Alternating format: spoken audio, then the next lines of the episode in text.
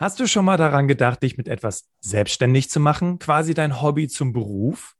Jetzt aber alles hinschmeißen, kündigen und einfach eine Firma gründen, ist selten die beste Lösung. Wer kann schon abschätzen, ob du erfolgreich sein wirst? Hier bietet die nebenberufliche Selbstständigkeit eine interessante Alternative. Teilzeit-Startups liegen im Trend, sagt der KfW Gründungsmonitor. Und übrigens, so waren auch meine ersten Schritte. Welche Voraussetzungen geschaffen sein müssen, um nebenberuflich selbstständig zu werden, was die ersten Schritte sind, was du besser vermeidest. Das diskutiere ich heute mit unserem Interviewgast Moritz Gomm. Herzlich willkommen, Moritz. Hallo Bastian, vielen Dank für die Einladung. Herzlich willkommen zum Berufsoptimierer Podcast. Der Podcast zu allen Themen rund um Bewerbung und Karriere. Jeden Mittwoch um 6 hörst du die neuesten Insights, die dir dabei helfen, beruflich das nächste Level zu erreichen. Bastian Hughes ist Business- und Karrierecoach und gemeinsam mit dem Team von Berufsoptimierer unterstützt er dich dabei, dein berufliches und persönliches Potenzial zu entfalten, damit du mit dem erfolgreich bist, was dir am meisten Spaß macht. Wir freuen uns auf die heutige Folge und sagen danke, dass du dabei bist.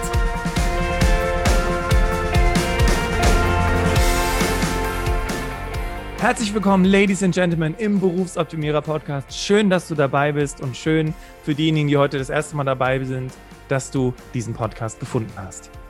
Kleine Information zu Beginn, bevor ich den Moritz begrüße. Wir werden heute Abend, also heute kommt ja die Podcast-Folge raus am 7. Juli und wir werden heute Abend bei Instagram live gehen weil wir dir natürlich die Möglichkeit geben möchten, mitzudiskutieren. Wenn du uns also noch nicht auf Instagram folgst, einfach Berufsoptimierer bei Instagram eingeben, dann kriegst du auch die Informationen über die Live-Session heute Abend um 18 Uhr und dann freue ich mich, wenn du dabei bist. Jetzt wenden wir uns unserem heutigen Interviewgast zu. Hallo Moritz, geht's dir gut soweit? Ja, hallo Bastian, mir geht's gut, ich freue mich. Das ist schön. Wir haben ein super spannendes Interview für euch vorbereitet, Ladies and Gentlemen. Wir wollen natürlich über die ersten Schritte sprechen, wie das mit der nebenberuflichen Selbstständigkeit oder mit der Selbstständigkeit an sich funktioniert. Unser Ziel ist es, dass du heute aus der Podcast-Folge rausgehst und wenn du schon darüber nachgedacht hast, sonst würdest du die Podcast-Folge nicht hören, dass du dann vielleicht auch ein Stück weit die Angst verlierst, es zu tun. Da haben wir auf jeden Fall einen richtig tollen, erfahrenen Startup-Coach heute mit dabei. Und am besten erzähle ich dir einfach kurz was aus der offiziellen Anmoderation. Dr. Moritz Gomm ist mehrfacher Gründer, Startup-Coach und Innovationsberater. Als Diplom-Wirtschaftsinformatiker lehrte und promovierte er am Lehrstuhl für Unternehmensführung der Technischen Universität Darmstadt. Seine Doktorarbeit erhielt 2008 die höchste Prämierung seines Fachs. Übrigens, Moritz ist selber angestellt und nebenberuflich selbstständig. Also wir haben hier heute quasi jemanden, der aus der Praxis für die Praxis spricht. Moritz Gomm coacht seit über 15 Jahren Startups und Einzelunternehmer und ist im Beirat verschiedener Tech-Startups tätig. Seit über zehn Jahren arbeitet er als Innovationsberater für Firmen und hat unter anderem Rent a Startup entwickelt, eine Methode, mit der etablierte Unternehmen radikal neue Geschäftsideen umsetzen. Er hat 2008 die Firma Zyke Engineering HK Limited, HK steht wahrscheinlich für Hongkong, einen Innovationsdienstleister in Hongkong aufgebaut und er lebte bereits in Thailand, Malaysia und China. Heute wohnt er mit seiner Frau und seinen zwei Söhnen in Darmstadt. Moritz, gibt es noch irgendwas, was du gerne hinzufügen möchtest? Ah, ja, das äh, ein wichtiges Thema, was in den letzten Jahren bei mir dazu kam, war das Thema ähm, Beratung Richtung Nachhaltigkeit, also Nachhaltigkeitsinnovation, Sustainability Innovation das ist, denke ich, ein Thema, über das wir vielleicht nachher noch sprechen können, als eine kleine Facette. Das war jetzt in diesen Worten nicht dabei, weil es halt auch recht neu ist. Ja, spannend. Vor allem, Ladies and Gentlemen, bleibt bis zum zweiten Teil der Podcast-Folge dabei, weil dieses kleine Stichwort, dieser kleine Teaser, der jetzt von Moritz kommt, der wird sich auch am Ende des Podcasts nochmal wiederfinden, weil der Moritz hat etwas vorbereitet, sodass du auch sein neues Buch Gründen in 90 Tagen gewinnen kannst. Also dranbleiben lohnt sich. Und ich würde sagen, wir steigen direkt ein, Moritz. Und zwar, du bist ja jetzt seit 15 Jahren im Geschäft, ne, im Bereich Startups. Mhm. Und hast bestimmt schon ja, viele Gründer, Gründerinnen kommen und gehen sehen, erfolgreiche und nicht erfolgreiche Startups erlebt.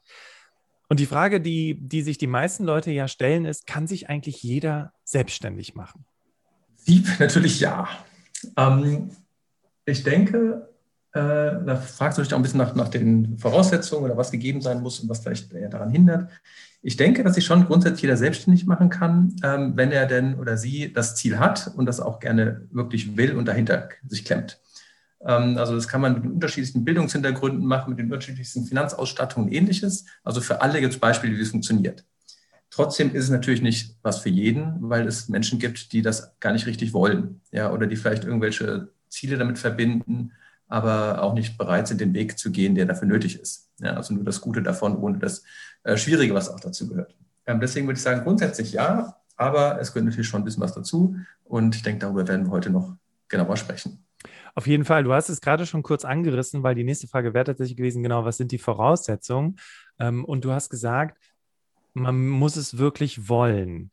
Und mhm. häufig steht diesem Wollen ja auch dieses, dieses Warum im Weg. Ne? Man sieht es ja häufig in den sozialen Medien, ja, finde dein Warum, du musst nur dein Warum finden, dann bist du jeden Tag erfolgreich.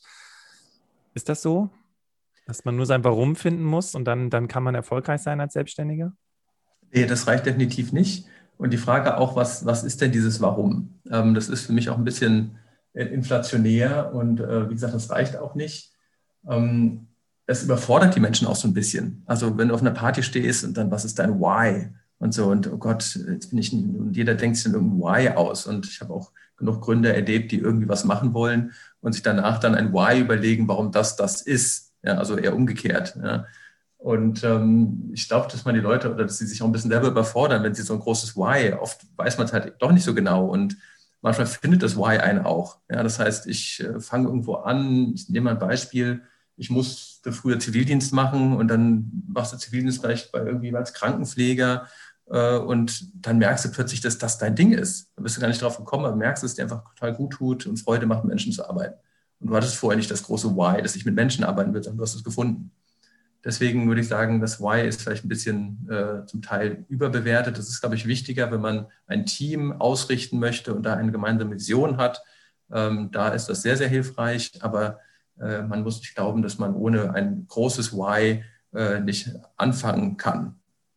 Auf jeden Fall. Und vor allem kann ich auch von meiner Seite aus bestätigen, dass ich glaube, der Podcast bestand seit einem Jahr und meine Selbstständigkeit auch. Und das, ja, das Why hat sich tatsächlich auch in einem Gründungscoaching ergeben, weil es dann eben war, ne, was machst du denn die ganze Zeit? Was sind die Dinge, die die Berufsoptimierer ausmacht? Was verbinden die Leute damit? Und so hat sich schlussendlich ja auch die Vision ergeben. Und ja, schön, dass du das nochmal sagst, weil viele, also weißt du, wenn, wenn du, das ist wirklich so, du erlebst in den sozialen Medien, ja, finde dein Warum, finde dein Warum. Seit Simon Sinek äh, rennen die Leute wie bekloppt draußen rum und suchen mir Warum. Und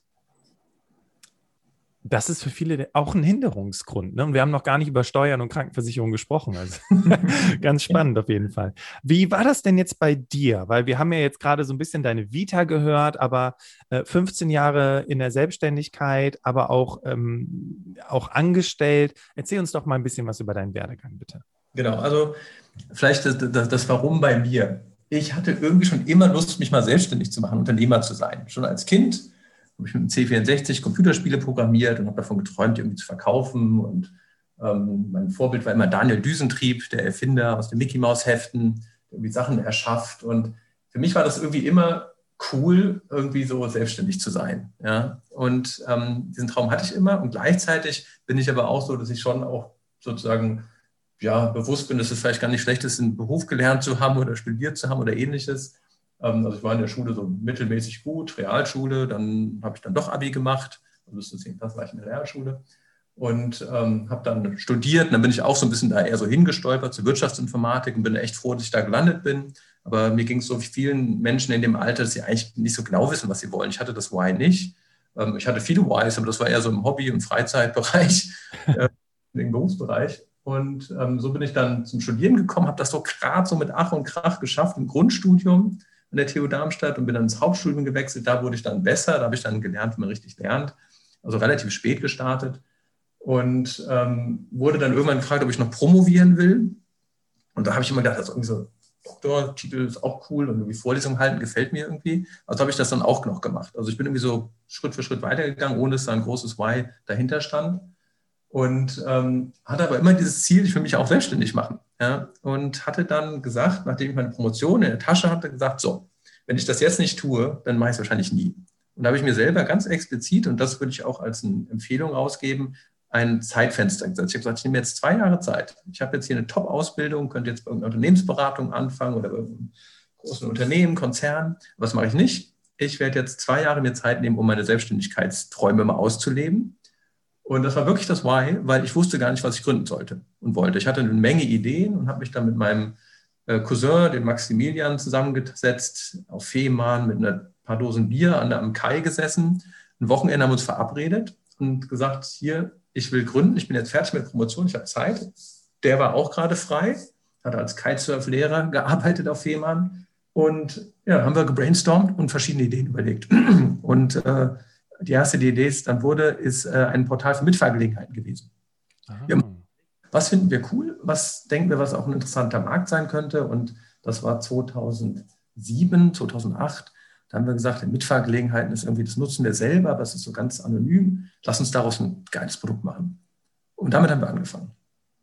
Wir haben dann ein Büro gemietet, erst bei mir äh, im Wohnzimmer, er hat bei uns geschlafen, äh, haben das alles ganz low budget gehalten, wie man das so macht als Gründer und äh, da angefangen und äh, auch einige Erfolge verbucht. Und ähm, aber wie das da weitergeht, erzähle ich gerne weiter. Vielleicht willst du das mal.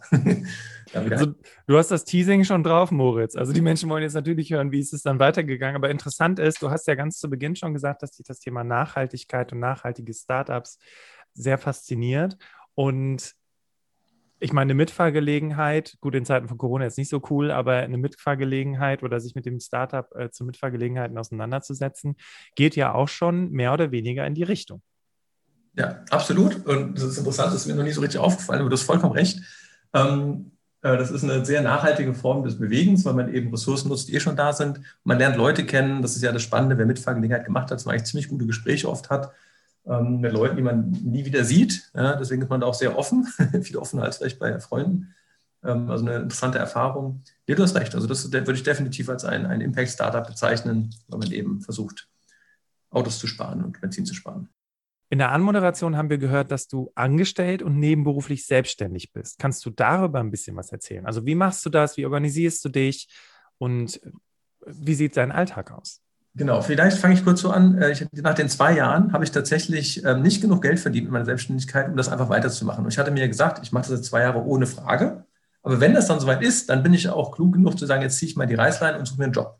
Ja, das habe ich gemacht und bin bei Züge Engineering gelandet, bei denen ich heute noch arbeite. Eine fantastische Firma, Innovationsdienstleister, ähm, wo ich quasi sehr unternehmerisch tätig sein kann, weil wir halt Unternehmen dabei helfen, die neuen Geschäftsmodelle, die neuen Produkte zu entwickeln und in den Markt zu bringen. Und das bin ich seit zehn Jahren. Für die habe ich unter anderem auch in Hongkong dann die Niederlassung aufgebaut, 2018. Und ähm, habe aber dann auch entschieden, weil ich wieder mehr Zeit für meine Selbstständigkeit haben wollte, dass ich eben nur noch 50 äh, Prozent arbeite. Ja. Okay. Das heißt, ich habe dann mit der Firma gesprochen, ähm, habe erst ein Sabbatical genommen, äh, ein Jahr, habe in der Zeit auch mein Buch geschrieben äh, zum Thema Gründen, Gründen in 90 Tagen und ähm, nach dem Sabbatical habe ich gesagt, ich will gerne weitermachen. Die Firma ist fantastisch, die richtig gescheite Leute dort, ähm, tolle Kultur. Aber ich möchte gerne meine eigenen Dinge auch weitertreiben, die ich jetzt schon angefangen habe oder immer betrieben habe und möchte die auch äh, ja, festigen. Und habe seitdem arbeite ich zu 50 Prozent. Und da arbeite ich mit dem Thema äh, Nachhaltigkeitsinnovation. Also wie können wir als Zülke unseren Kunden helfen, nachhaltiger zu werden? Und zwar nachhaltige Produkte zu entwickeln, nachhaltige Service zu entwickeln und so weiter. Also nicht eben irgendwie als Firma nur grüner zu werden, sondern wirklich mit den mit Produkten in den Markt zu kommen, die eben äh, besser sind als die alten Richtung Nachhaltigkeit. Und ähm, nebenher berate ich, coache ich ähm, Startups und zwar äh, insbesondere Impact-Startups, also Unternehmen, die einen Beitrag auch leisten wollen, neben dem Profit, den sie meist natürlich auch verdienen wollen. Also wir reden hier von richtigen Unternehmen, deren Unternehmenszweck aber etwas ist, was irgendwie in eine sinnvolle Richtung geht. Und ich gründe halt auch nebenher noch Dinge. Also ich habe letztes Jahr das Flowbook entwickelt, äh, zusammen mit der Firma X17, mit dem Matthias Büttner. Und jetzt habe ich gerade im, ich habe ja im Dezember mein Buch Gründen in 90 Tagen veröffentlicht und ich fand das ganz cool, weil ich nämlich äh, zwei Monate später tatsächlich wieder ein Unternehmen gegründet habe. Das wusste ich damals natürlich noch nicht. Und wir haben äh, 30 Tage nur gebraucht und das ist eigentlich eine ganz spannende Geschichte, die ich gerne gleich mal erzähle. Äh, das heißt, nebenher haben wir jetzt gerade ein Unternehmen am Start, äh, was ein Produkt verkauft, also nichts Digitales, keine App, keine Website, sondern ein physisches Produkt. Und davon erzähle ich dir gleich gerne ein bisschen mehr, weil ich das eine spannende Geschichte und ein spannendes Produkt finde. Sehr cool. Das heißt, also du hast 50 Prozent bist du im Angestelltenverhältnis und wir haben es ja im Prolog schon gehört. Ne? Es ist ja für viele ist es ja auch ein Sicherheitsthema, weil sie alle möglichen Dinge haben, die sie, äh, wie beispielsweise eine Familie oder, oder einfach ein Haus, das man abbezahlen muss. Und deswegen halten sich viele Menschen da zurück. Du hast deine Arbeitszeit reduziert auf 50 Prozent und machst nebenbei quasi deine Gründung. Das haben wir richtig verstanden. Genau. Ich arbeite im Prinzip äh, morgens von 8 bis 12, 1 äh, für Züge und äh, da auch sehr intensiv und mit, mit großer Freude und ähm, habe dann, dann den Nachmittag quasi Zeit für meine eigenen Themen. Und das beinhaltet insbesondere auch mich selber und meine Kinder. Ich habe zwei Söhne, die sind vier und sieben. Und äh, wenn die von um drei und um vier aus der Betreuung und Schule nach Hause kommen, äh, dann bin ich da und kann mit denen spielen. Ja? Und ja. das ist natürlich ein, ein extremer Luxus. Ähm, aber ich halte das für einen sehr, sehr gangbaren Weg, gerade in so einem ja, Bereich, wie, wie ich hier tätig bin, ja, wo man ja auch, wenn man ein paar Jahre dabei ist, ordentlich Geld verdient, äh, das zu halbieren und sagen, okay, ich brauche einfach nicht so viel Geld. Meine Frau arbeitet 75 Prozent, das heißt, zusammen haben wir 125 Prozent. Und ich finde das ein ziemlich guter Wert für, als Paar. Also ich empfehle zwischen 100 und 150 maximal. Sonst bleibt auf jeden Fall entweder die Familie, die Kinder, die Ehe äh, oder die Gesundheit auf der Strecke. Ähm, deswegen ist das für mich auch ein ganzheitlicher Lebensentwurf. Ja. Und das, äh, die 50 Prozent bei Zülke mache ich nicht nur, weil es natürlich gut ist, eine, eine Grundversorgung zu haben, die mir auch die Freiheit gibt, zu wählen, was ich nachmittags mit wem mache, ähm, sondern es sind auch ganz, ganz interessante Menschen, mit denen ich da in interessanten Themen zusammenarbeite, was man natürlich in der Selbstständigkeit häufig auch nicht so hat. Ja. Ähm, ich bin in Teams drin, ich entwickle neue Geschäftsmodelle für Züge und ähnliches. Und äh, das will ich gar nicht missen. Also neben dem Geld ist das für mich auch ganz wichtige wichtiger Nutzen. Du hast da gerade was ganz Spannendes gesagt, Moritz, mit dem Thema Zeit reduzieren, aber trotzdem in einem Job sein, der einen glücklich macht, weil, also zwei Dinge. Es gibt zwei Aussagen, die man ja immer wieder hört. Ähm, oder nee, nicht zwei Aussagen, sondern es gibt eine klassische Aussage, die durch Social Media kursiert, nämlich, du bist unzufrieden im Job, raus aus dem Hamsterrad, äh, in drei Schritten zur Selbstständigkeit und endlich keine Chefs, die, mir auf die, die, die, die auf die Nerven gehen. Was hältst du von solchen Aussagen, wenn mit solchen Dingen geworben wird im Internet? Ähm, also natürlich, also ich, erstmal ist das sehr verkürzt und äh, macht natürlich auch übertriebene Erwartungen, die dann häufig wahrscheinlich enttäuscht werden. Ja. Ähm, zum anderen ist es so, dass tatsächlich viele Leute frustriert im Job sind. Ähm, es gibt aber auch Jobs, die einfach, wo einfach ein gutes Umfeld herrscht, wo es Spaß macht zu arbeiten. Und ich denke, ähm, wir haben es alle verdient, ähm, Freude an der Arbeit zu haben. Das ist natürlich auch mal stressig und so weiter, aber dass man wertgeschätzt ist, dass man äh, eine positive Erfahrung hat, dass man sich auf die Arbeit auch freut, überwiegend. Das haben viele Menschen nicht, kenne ich auch genug. Und ich denke, es lohnt sich absolut äh, daran zu glauben, dass es eben auch besser gehen kann, eben auch in Anstellung auf jeden Fall, und sich dann umzuorientieren und das nicht als Gott gegeben zu sehen. Ja, das sehen manche anders. Manche sagen, Arbeit ist nicht zum Vergnügen da. Ähm, es ist auch nicht zum Vergnügen da, aber es kann trotzdem Vergnügen machen. Äh, deswegen würde ich sagen, ja, ähm, ändert etwas, wenn, wenn ihr frustriert seid. Ähm, andererseits, ob das der richtige Weg ist, äh, für alle immer gleich selbstständig zu werden, ist eine ganz andere Frage. Ja, wir werden ja gleich darüber auch sprechen, worauf es denn ankommt, ne? sodass ich quasi wie so eine Art Check bei mir selber machen kann, wenn ich heute aus dem Podcast rausgehe. Mhm. Kann ich das, bin ich dazu fähig? Ne? Äh, natürlich mhm. immer nur ganz grob, weil wir kennen ja die Menschen jetzt nicht persönlich, die hier zuhören und wissen um, nicht um deren Eigenschaften, aber vielleicht können wir das wirklich am Ende in so einer kleinen Zusammenfassung nochmal sagen, hier das, das, das, das, das brauchst du, um selbstständig zu sein. Ganz kurz was äh, aus meiner Perspektive. Bei mir, mh, als ich mich selbstständig gemacht habe, nebenberuflich, habe ich tatsächlich in einem Arbeitsumfeld gearbeitet, was mir richtig Spaß gemacht hat aber ich durfte nicht die Arbeitszeit reduzieren. Also grundsätzlich gesetzlich kann man das immer alles durchsetzen, etc., etc. Aber ja, das war es mir nicht wert. Deswegen habe ich dann nach zehn Jahren gesagt, ich suche mir jetzt einfach einen neuen Job. Einfach nur einen, der einfach meine Rechnung bezahlt, wo ich abgesichert bin, wo ich nebenberuflich selbstständig sein kann in 30 äh, Stunden. Und ich muss heute zu, äh, zugeben, hätte ich mir mal mehr Zeit genommen, weil ich bin tatsächlich reingefallen auf diese Aussagen, dass es in der Nebenberuflichkeit oder in der Selbstständigkeit ist es quasi das Allheilmittel, dass man nur da glücklich sein kann und dass der Hauptjob dann völlig egal ist. Nein, ich habe in einen Job gewechselt, der mir so viel Energie geraubt hat, dass ich gar keine Energie mehr hatte für die Selbstständigkeit. Und ich finde das gerade ganz wichtig, dass du das sagst, weil das ähm, ist ja quasi die Gegenaussage zu, du bist unzufrieden im Job, mach dich selbstständig. Mhm. Nein, du bist zufrieden im Job, es läuft ganz gut, du kannst Zeit reduzieren, weil du dich gut etabliert hast. Das ist eine super Voraussetzung für die Selbstständigkeit, weil du ziehst ja dann auch positive Energie aus dem, was du sowieso jeden Tag machst. Die mhm. brauchst du ja schlussendlich auch, um deine Selbstständigkeit voranzutreiben. Ja, absolut. Ja. Also das kann ich mir gut vorstellen. Wenn der, der Geldverdienjob so hart ist, dann hast du nicht mehr die Energie und die Kapazität und die Kreativität, oder die Chance ist gering, dass du dann das andere auch noch gewuppt kriegst, weil das ist ja schon viel Arbeit. Aber sozusagen sich strategisch zu überlegen, wie du das gemacht hast, sagen wir, ich mache das jetzt mal. Also ich bin nicht von heute auf morgen selbstständig und lebe davon, sondern ich, das ist ein Plan, der dauert drei bis fünf Jahre vielleicht, das ist meine Vision.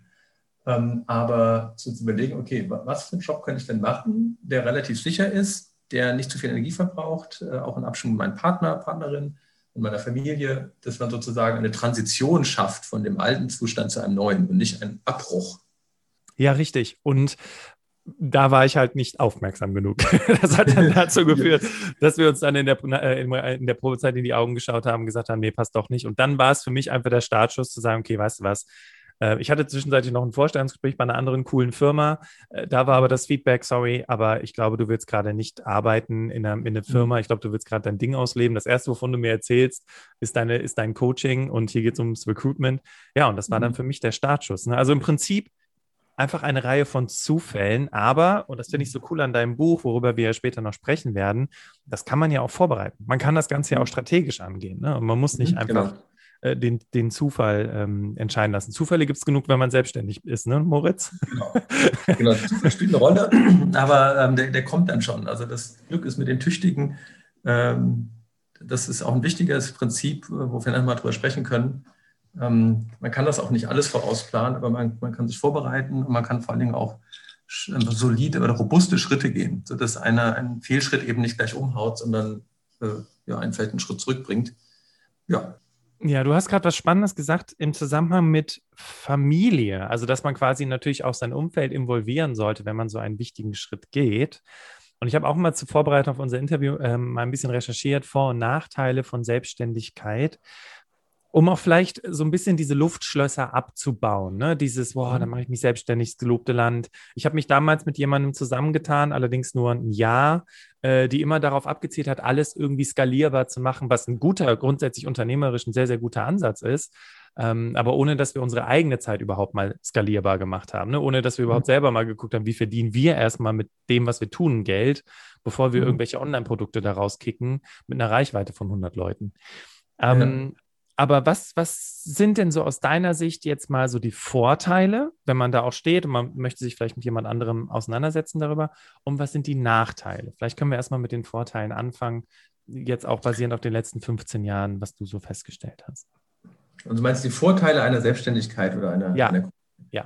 Ähm, also ich glaube, der, der, der größte Vorteil für viele ist, dass man eben etwas hat, in dem man einen Sinn sieht.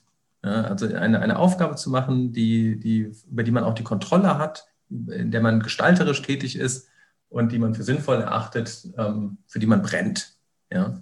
Und eben nicht eine Ausführung der Aufgabe ist, die man nur macht, um Geld zu verdienen und eigentlich sagt, ob ich das jetzt mache oder nicht, ist mir eigentlich ziemlich Wumpe. Ja? Und ist vielleicht auch der Welt ziemlich Wumpe. Also ich glaube, das ist einer der, der, der, wichtigsten Vorteile und ich glaube, das ist auch das, was, was die Selbstständigkeit bieten kann. Ähm, Punkt. sehr gut. Das ist der Vorteil. Man kann natürlich damit potenziell vielleicht auch mehr Geld verdienen. Man kann natürlich damit auch sehr viel weniger verdienen. Man kann damit wahnsinnig viel mehr arbeiten an Stunden, äh, entweder mit Genuss oder, oder Leid. Äh, man kann, wenn man es gut hinkriegt, auch vielleicht irgendwann weniger arbeiten als im anderen Job. Also die Vorteile gibt es alle, aber die gibt es auch genauso als Nachteile. Deswegen würde ich da jetzt von keinen erwähnen. Ich glaube, dieses Gefühl, das Richtige zu tun und vielleicht auch aufzuhören, das Falsche zu tun, das ist, glaube ich, das, das, die, die, die, die Krux, warum man das macht. Und also ich habe genug Beispiele aus meinem ja, Repertoire an, an, Leuten, die ich begleitet habe. Also einer ist zum Beispiel ein, ein Anwalt. Ja, der hat äh, eine, gute, eine Kanzlei gehabt, also keiner, der damit mit Porsche rumfahren will und so weiter, sondern hatte schon so eine eigene Vorstellung vom Leben, also auch eher alternativ ein bisschen, aber er war Anwalt und hat das gemacht und es ging auch gut. Und sein Vater war Richter, Oberlandesrichter und so weiter und trotzdem war der unglücklich und der hat dann wirklich das ganze Kanzlei komplett abgegeben, gesagt, ich, ich mache jetzt ähm, was anderes und so weiter, dann einen Kindergarten aufgemacht. Ja, ähm, hat selber Kinder bekommen und, ähm, und ich habe gerade mit ihm gesprochen und gesagt, ich, das war die beste Entscheidung meines Lebens, diese Kanzlei abzugeben, ja, weil das einfach nicht sein Leben war. Ja, und ich glaube, wir werden alle ja geboren in der Familie und da gibt es Erwartungen und Dinge implizit, explizit und so weiter. Und dann kommt man in so eine Rille rein. Und dann muss man sich so in der Mitte des Lebens, wenn man dauerhaft immer wieder unzufrieden ist, fragen, ähm, ja, ist das, will ich das jetzt weitermachen oder nicht? Und ich glaube deswegen, dass die Midlife Crisis ja, ein sehr, sehr wichtiges und sehr richtiges ähm, Phänomen ist. Weil wenn du in der Mitte des Lebens unglücklich bist, dann musst du dir schon die Frage stellen, probier es jetzt noch mal, ein, noch ein halbes Leben lang mit den gleichen Strategien wie vorher. Also zum Beispiel, wenn du viel Geld verdienst und, einen tollen Job hast, dann wirst du glücklich. Und wenn du es nicht bist, dann kannst du entscheiden, mache ich das jetzt nochmal oder ändere ich das? Und deswegen macht es natürlich Sinn in der Mitte des Lebens, weil das ist natürlich der Knackpunkt. Äh, vorher hat man noch die Hoffnung, das wird noch, die, die, die große, äh, der Preis, der kommt noch für meinen, für meinen Werdegang. Und äh, danach ist ja das Leben schon bald vorbei. Deswegen äh, würde ich sagen, in unserem Alter, meinem Alter, bei mir war das auch tatsächlich so mit äh, 43, 44, wie gesagt, habe ich ähm, habe jetzt schon echt eine ganze Menge gewuppt und ge geschafft und ich will jetzt eigentlich gar nicht mehr so viel Gas in diese, ähm, diese Richtung geben, sondern mehr diese Selbstständigkeit noch weiter forcieren und habe das auch gemacht. Mhm. Und das heißt, es braucht aber schon ein bisschen seine Zeit, das hast du ja gerade gesagt, ne? Bist jetzt schon eine ganze Absolut. Weile dran und okay. Weil genau, das also ist das nämlich auch häufig so ein Irrtum, ne? Wenn ich selbstständig bin, dann kann ich mir meine Zeit frei einteilen. Ja, das stimmt. Ähm, aber sie wird natürlich auch eingeteilt von den Kunden. Ja? Natürlich dann jetzt nicht fragen. Und äh, du hast natürlich eine ganze Menge Zeit, die du investiert, wo erstmal gar nichts rumkommt. Ja? Das heißt, du hast einen riesen Invest an Geld vielleicht, aber auf jeden Fall an Zeit, um das aufzubauen und dann irgendwann hoffentlich zu ernten. Ähm, das heißt, dass mit weniger Zeit kommt, wenn dann eher später.